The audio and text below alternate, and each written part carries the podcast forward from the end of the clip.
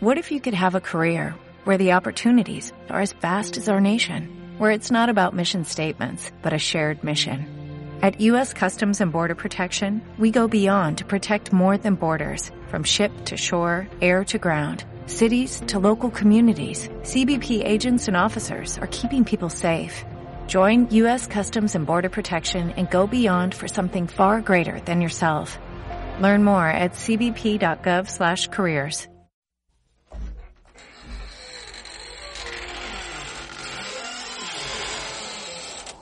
¿Tienes miedo a quedarte sin 4G en mitad de una tormenta de nieve en la AP6? ¿Tienes miedo a que tu móvil o tu PC no se actualice y tus aplicaciones se queden sin funcionar? ¿Quieres conocer lo que es un Bitcoin ahora que ya sabes que no es el último modelo de coche eléctrico? ¿Miedo a perderse algo? Mapa.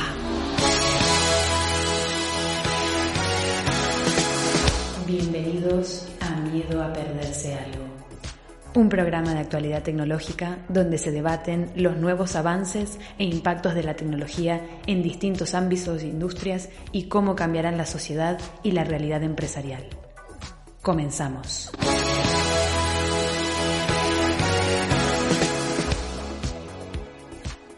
Comenzamos. Buenos días. Buenos días, Marina, desde la distancia. ¿Cómo estás? Muy bien, muy bien, todo lo bien que se puede. ¿Y tú qué tal? Todo lo bien que se puede, muy bien, muy bien. Ahora están las noticias de la vacuna, que es tu tema.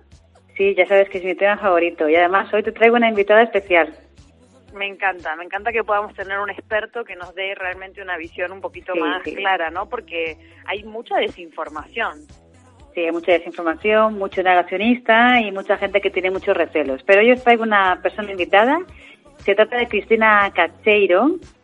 Es eh, doctora en biología y, bueno, pues lleva en el mercado de las vacunas desde hace ya muchos años. Es doctora también por la Universidad Autónoma, trabaja además en Leti Pharma, en, en las vacunas de, de alergia. Y bueno, pues voy a saludar a Cristina. Cristina, buenos días. Muy Buenas tardes. días. ¿Cómo ¿Qué tal? Bien, bien, aquí trabajando un poquito. Trabajando un poquito. Bueno, ya casi, casi Gracias, en, Cristina, en Navidad. por estar hoy con nosotros. De nada, es un placer para mí, un placer. Bueno, pues mm, vaya a lanzar la primera pregunta. A ver, que ya sabemos, eh, por todas formas sabemos que ah, mm, que la vacuna va a ser eh, aprobada en la Fede, la de medicamento, esta agencia de medicamento en Europa a finales de diciembre y se ha adelantado hasta el día 21. Cuéntanos un poco cuál es el proceso eh, de las vacunaciones, cómo se pone esto a disposición del público. ¿Cuál Vale, es el pues proceso? mira, yo creo que podemos empezar comentando un poquito lo que son las fases en el desarrollo habitual de una vacuna, ¿vale? Eh, normalmente son, son tres fases. Una, una primera fase en la que se desarrolla en el laboratorio, ¿vale? Y que es la búsqueda de, de potenciales fármacos para el tratamiento de, de las enfermedades. Y en el caso concreto de las vacunas, lo que se buscan son moléculas que, que induzcan una respuesta inmune eh, para protegernos de, del agente infeccioso, en este caso eh, del virus, ¿vale? Entonces, eh, bueno, lo que lo que suele durar esta fase es unos dos, entre dos y cuatro años, y en el caso del COVID-19, en este sentido se han dado pues pasos de gigante, ¿no? Muy poco muy poco tiempo, porque se han identificado de forma muy rápida esos esas moléculas capaces de, de activar eh, de activar nuestro sistema inmune. Entonces, por eso, por ese motivo, esta primera fase se ha terminado muy muy rápido, ¿no? En, en el caso de las vacunas que se están que se están desarrollando o que ya se están comercializando. Luego habría una segunda etapa, que es una fase preclínica, donde se ensaya eh, este- estos candidatos tanto en células, lo que se llaman estudios in vitro, como en animales, que son ya pruebas in vivo. Y aquí lo que se busca es la dosis óptima, que sea eficaz y a la vez más segura. ¿vale? Es una fase que suele durar entre uno y dos años y muchas, muchas sustancias eh, no superan esta fase, ¿vale? En, en todo el proceso. Eh, muchos laboratorios eh, en este momento de los que están desarrollando las vacunas para el COVID han pasado ya, eh, de hecho, esta fase y han entrado en fase 3. Eh, ¿Por qué todo tan rápido? Bueno, pues hay varios, hay varios motivos. Por un lado, las tecnologías han avanzado eh, muchísimo en el campo de la ciencia y se conoce el genoma del virus. Y además se conocían también previamente cómo eran coronavirus de la misma, de la misma familia, ¿no? que el SARS-CoV-2, con lo cual ha sido posible identificar de forma muy rápida esas moléculas diana con las que fabricar las nuevas vacunas. Eh, por otro lado, eh, bueno, se ha, se ha, apostado, digamos, por aprovechar el trabajo que se había hecho en el caso de otros virus y de readaptarlo, ¿vale? De, manera que esta fase fuese mucho más rápida. Eh, y bueno, eh, por ejemplo, en, el caso de una de las vacunas que se están ensayando en, en España, se trata de una readaptación de la vacuna de, de la viruela, que es una vacuna que consiguió erradicar eh, esta enfermedad. Y bueno, una fase, una vez finalizada esta, esta fase eh, preclínica, se entraría en una fase clínica 1, eh, donde se hacen pruebas con voluntarios sanos, poquitos pacientes, en torno a 40, eh, para ver la seguridad del medicamento y la reacción del organismo al fármaco. Es decir, que esto es importante porque eh, lo primero casi que se estudia es la seguridad más que la eficacia. Si los resultados de esta fase mm, son positivos, resulta seguro, se pasaría a una fase 2, que es con un número mayor de pacientes, y finalmente una fase 3 donde ya estamos hablando de en torno a, a 40.000, 50.000 eh, pacientes, que es la última fase antes de la comercialización. Suele ser la, la más cara además y se valora la efectividad del fármaco eh, para ver eh, efectivamente la, la eficacia. Una vez que ya está comercializada, quedaría un último paso que es, digamos, un seguimiento, ¿vale? Donde se, se siguen, digamos, los posibles efectos secundarios de, de, la vacuna y sobre todo los que se observan solo cuando se administra una gran cantidad de, de población, que es lo que pasa con la mayoría de, de las vacunas, ¿no? Que hace muchos años de no se ven efectos eh, adversos. Y básicamente esto es el resumen de las, de las diferentes etapas de, eh, de una vacuna. O sea que los efectos adversos salen, pueden salir al año o a los dos años o a los tres meses o salen casi casi cuando te pones la vacuna. ¿Cómo? Disculpan. ¿Los efectos adversos salen, ¿cuándo salen? ¿Salen al, al, mes, al dos meses, al año?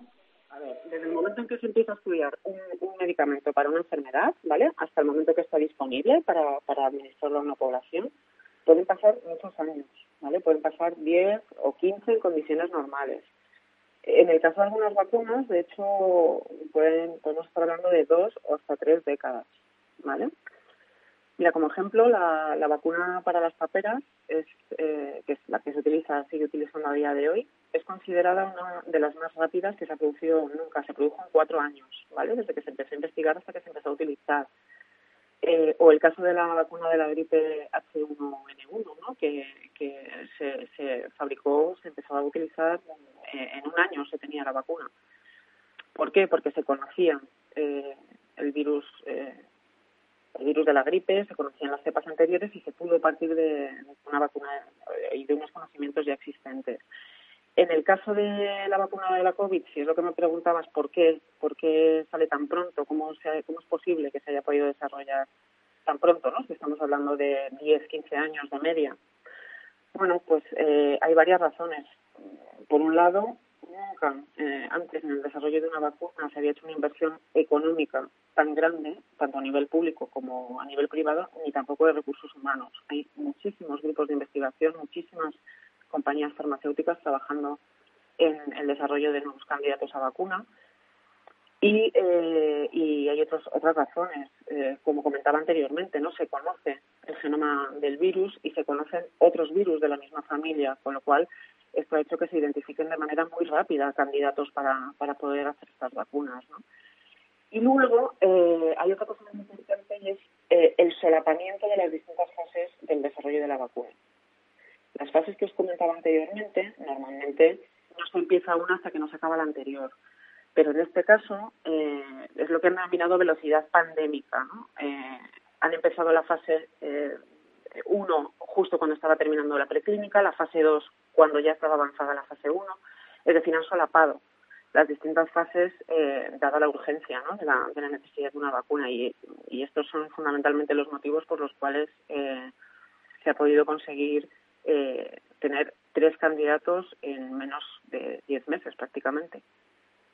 Sí, sí, además hay una española, he leído por ahí, ¿no? Hay una española que se está desarrollando también ahora.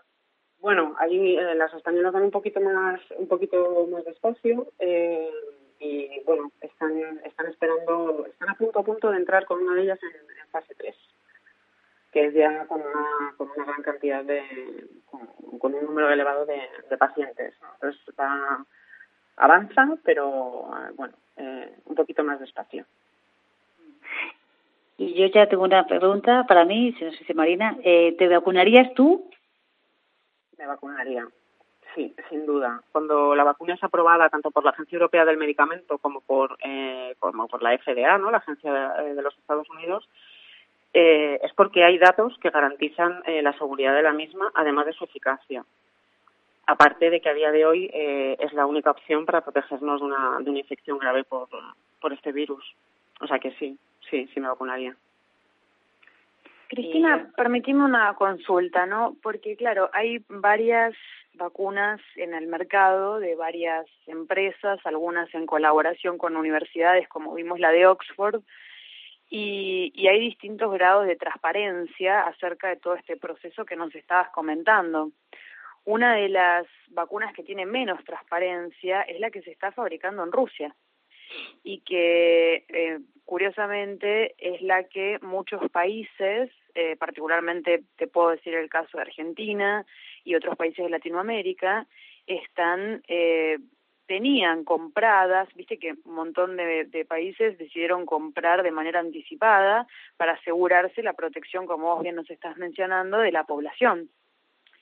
¿A qué punto, eh, digamos, del grado de confianza que nos genera podría estar una vacuna que no estuvo bajo el escrutinio, bajo el análisis de estas organizaciones que vos nos estás mencionando, tanto europeas como Estados Unidos?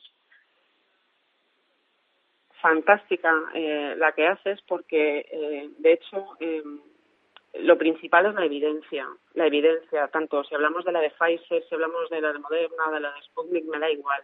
La evidencia científica que se plasma en, en, en revisiones, en artículos que han sido revisados estrictamente y, eh, y en esto es verdad que han ido un poco por detrás. Han sacado eh, antes las notas de prensa eh, sobre el hecho de la comercialización, de que ya iban a empezar a administrarse antes eh, de, de, los datos ¿no? reales de eficacia y seguridad plasmados en, revistas científicas de impacto, ¿no? como puede ser The Lancet o, o otras, otras publicaciones evidentemente esto eh, hace que la confianza se pierda un poco, ¿no? Porque dices, ostras, eh, nos vamos a pinchar algo que, de lo que no, no, no tenemos datos, ¿no?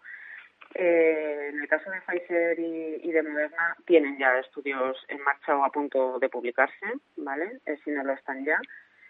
Pero es verdad que en el caso de la, de la vacuna rusa, de la Sputnik, esta de la que hablas, hay muy poco, hay muy poco al respecto. Yo, de hecho, eh, creo que me parece que hay un estudio, pero con no sé si son 25 o 30 pacientes, y, esto, es, esto es una evidencia muy escasa, ¿no?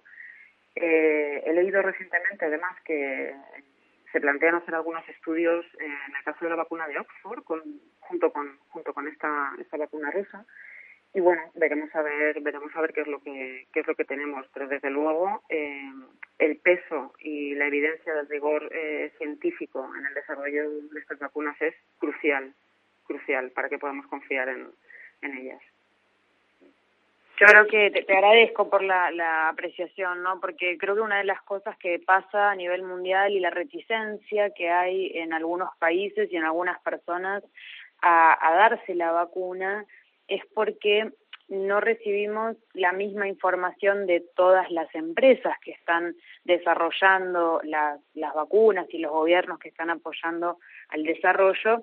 Entonces, eh, justamente imagínate, vos tenés toda la confianza en darte la vacuna porque quizás tenés más conocimiento de cómo fueron los procesos y por ahí hasta sabés que el gobierno de España las vacunas que ha comprado son de las empresas que han demostrado esas evidencias y esa transparencia. Pero quizás hay ciudadanos con menos conocimiento que dicen, bueno, yo no sé hasta qué punto la vacuna que puede aparecer en mi farmacia o en mi centro de salud eh, realmente cumple con todos los requisitos. Y hay mm, cierto miedo, ¿no? A mm, cuál es la que me va a tocar a mí. Yo he escuchado estas, estas preocupaciones y creo que quizás hace falta más transparencia por parte de las mismas empresas y que llegue la, información y el mensaje a un público que desconoce cómo son los procesos y por eso te agradecemos que nos estés explicando todo esto para nuestros oyentes. No, lo único, eh, y además tienes toda la razón, es, es muy importante eh, hacer una buena campaña de información porque eh, porque evidentemente no todo el mundo entiende ni lo que es una vacuna ni cómo ni cómo se hace. Y, y claro la gente lo que el concepto que se queda es bueno pero si normalmente para una vacuna yo lo que estoy leyendo es que se tardan 10 15 años cómo es posible en que, que, en un año tengan algo que, que van a pinchar y que es seguro cómo lo pueden saber no detrás de esto ahí eh, está todo lo que os comentaba anteriormente, ¿no? Todos los recursos económicos que se han invertido nunca antes vistos, eh, tanto eh, a, nivel mundial, ¿no? A, todos los niveles, a nivel público, a nivel privado, de recursos humanos. Entonces, es muy importante una muy buena campaña de, información y transparencia. Es decir, que todas, que, que la información que llega de todas estas compañías, que, que son las que han han comercializado sus vacunas eh, sea clara, sea clara y llegue y, llegue a todo el mundo, que toda que toda la gente sea capaz de entender que es segura, que nos debemos vacunar, que se trata de una pandemia y, y que y que bueno que es a día de hoy la única forma de protegernos de una enfermedad grave. Sí, sobre todo, fíjate, uno de los puntos que vos mencionabas que es tan clave, ¿no? Eh, las empresas necesitan generar esa confianza en el público y que en este caso se da una situación bastante eh, normal en el mundo de, la medicina y lo que son las vacunas, donde quien va a comprar, el consumidor del producto es un Estado, porque son los Estados, la Unión Europea, etcétera, los que van a comprar las vacunas, pero el usuario es un ciudadano de a pie. Entonces, no es tanto quizás al gobierno que a ellos les está llegando la información y tienen unos conjuntos de expertos, gabinetes, eh, comités científicos y demás que analizan toda la información, pero efectivamente necesitamos también que el usuario, la persona, el ciudadano de a pie, tenga la misma claridad y la misma convicción en eso, si no, los gobiernos van a estar gastando cualquier cantidad de dinero en protegernos, pero nosotros no somos ni conscientes de la importancia o de cómo esto realmente nos va a proteger y estamos viendo un montón de, de dudas. Entonces, por un lado, los gobiernos deberían, todos los gobiernos, ¿no?, ver esta esta duda que hay a nivel generalizado en la sociedad y las empresas también, ¿no? Porque al final si uno después puede tener hasta la duda de otro medicamento de Pfizer, si será bueno o no, si se habrá hecho en un tiempo récord y si me, me da la confianza. Todo al final va teniendo un efecto dominó a nivel reputación corporativa, ¿no? Es un tema súper importante. Absolutamente. Aquí las compañías tienen, tienen que hacer un trabajo, como te digo, de, de información concienzudo y, y bien hecho es decir, no está bien que saquen la nota de prensa antes de antes de tener una publicación en la mano, ¿no? Eh, con, su, con, los datos en, una revista eh, de prestigio médico, ¿no? Entonces, esto, bueno, también la presión, ¿no? Digamos, eh, por el marketing y la carrera esta, ¿no? De, las vacunas, bueno, pues también también tiene mella, pero lo que es muy importante es, eh, sobre todo, tener en cuenta que sean vacunas, en este caso, aprobadas por agencias, eh, por la Agencia de Medicamento, en este caso la europea, o por la FDA en Estados Unidos. Y es más, fíjate, en el caso de, de la Agencia Europea del Medicamento, en Europa, lo que se va a solicitar es una aprobación condicionada, que es todavía, da todavía más confianza que una aprobación de emergencia, que es lo que ha ocurrido, por ejemplo, en el Reino Unido o lo que va a ocurrir en Estados Unidos con, con la FDA. Una aprobación de emergencia eh, tiene menos barreras que una, población, una aprobación condicionada. ¿Vale? La aprobación condicionada les, le va a exigir a las compañías que están fabricando esas vacunas que cumplan más requisitos, que demuestren mucho más fehacientemente su seguridad y su eficacia. Esto siempre da más confianza también, ¿no? Es decir, ostras, aquí están exigiendo todavía más. O sea, no es una aprobación de emergencia, van a solicitar una aprobación condicionada a la demostración de una serie de, puntos concretos. Entonces, debemos confiar en la ciencia, debemos confiar en el trabajo que se está haciendo eh, a nivel mundial y en las agencias reguladoras que, que, no van a aprobar un medicamento que no demuestre eh, seguridad y eficacia, aparte de que no hay ningún medicamento que esté exento de algún tipo de efecto adverso. Ninguno. Por supuesto. Bueno, Cristina, muchísimas gracias por todo el feedback. Yo la verdad que tenía muchas dudas y me aclaraste un montón de cosas. Eh, creo, vuelvo a repetir lo mismo que decíamos antes, que hace falta muchísima mejor comunicación y eso es un, un tema fundamental porque esa transparencia es esencial en este momento tan importante ¿no? y tan sensible de la pandemia. Absolutamente, y espero que y espero que, que así que así lo hagan. Es lo que esperamos todos, que por fin comuniquen sus resultados, que sean públicos, que podamos acceder a toda la información disponible y, y nos dé la tranquilidad necesaria para poder vacunarnos tranquilamente. Sí, y así poder salir así poder volver a la vida normal, la normalidad de verdad. Pues muchas gracias, Cristina. Ha sido muy aclarador, todo. Eh, creo que has convencido ya a Marina. Marina, ¿te vacunas? Me vacuno en Europa. En otro lugar no me voy a vacunar porque no confío tanto en esas transparencias. bueno, pues aprovechamos para desear feliz Navidad a Cristina, a todos los que nos oyen, los nos oyen y a ti, Marina. Muy feliz Navidad para todos y, y esperamos que el 2021, el año nuevo, nos den nuevas noticias, podamos comentar el buen esfuerzo que han hecho las empresas en dar transparencia y aportar mayor dato eh, en cada una de sus comunicaciones, ¿no? Como mencionábamos antes, y sobre todo que no sean solamente en Europa tan rigurosos como nos explicaba Cristina en las metodologías que usan para probar, sino que realmente esto se extienda en todo en todo el mundo, ¿no? Porque al final no deja de ser una pandemia y que todos podamos estar más protegidos al final es en beneficio del resto de la humanidad. Esto empezó en un lugar que nada que ver con nosotros y se expandió como como la espuma, ¿no? Se creció de una manera exponencial. Así que realmente nos vendría bien que en otros países, en otras regiones del mundo, también aumente el nivel de escrutinio. Muchas gracias a vosotras. Aprovecho también para desearos una feliz Navidad y como, y como decía Marina, que el 2021 nos permita volver un poco a la normalidad y recuperar, recuperar nuestra vida. Os mando un abrazo muy, muy fuerte. Un abrazo. Un abrazo. Chao.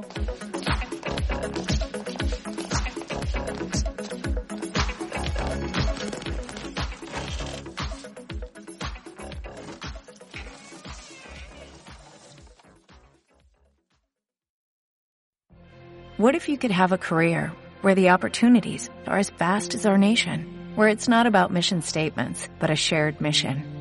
At U.S. Customs and Border Protection, we go beyond to protect more than borders. From ship to shore, air to ground, cities to local communities, CBP agents and officers are keeping people safe. Join U.S. Customs and Border Protection and go beyond for something far greater than yourself. Learn more at cbp.gov/careers.